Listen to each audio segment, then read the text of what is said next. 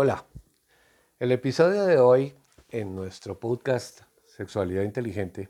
es moteles temáticos. Entre las ideas de negocios que pretenden saciar esas necesidades e inquietudes de la gente,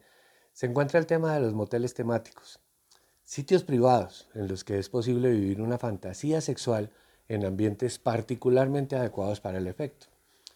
Aquel cliente que quiere experimentar con su pareja la fantasía de una aventura sexual con una colegiala, con una enfermera, con una maestra, con una secretaria, con un policía o militar, con una geisha o una odalisca y otras más, encontrará las vestimentas adecuadas para el caso y lo más interesante y cautivador, una habitación que simula la situación pretendida, un aula, una habitación, un hospital, una oficina. La clienta que quiera experimentar también con su pareja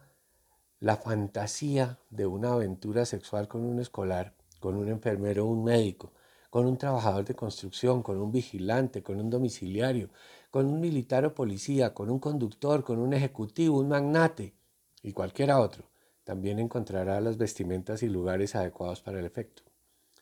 Vestuario, más que disfraces, y un impecable escenario pueden hacer que nuestra imaginación recree la situación que se quiere vivir. Sobra decir que en donde las escenografías y los vestuarios son de excelente calidad, nuestra imaginación no tiene que hacer grandes esfuerzos para asumir como realidad esta fantasía. En los casos más osados, las escenografías y los vestuarios recrean situaciones de sadomasoquismo que permiten que estas parejas experimenten muy intensamente sus emociones.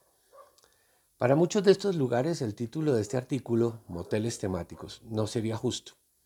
es que no son vulgares moteles, sino sofisticados sitios especializados en ofrecer variedad, fantasía y realidad virtual a clientes que quieren salirse de sus monotonías y romper su rutina experimentando aventuras que de otra forma no hubiesen traspasado los límites de sus pensamientos, de sus ilusiones y de sus ideas más íntimas.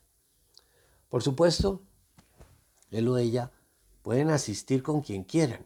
sin embargo, podemos recomendarlo sin remordimientos a personas que quisieran ir con su pareja estable, porque pueden resultar de especial importancia para la renovación o activación de la vida sexual al experimentar una aventura de este tipo.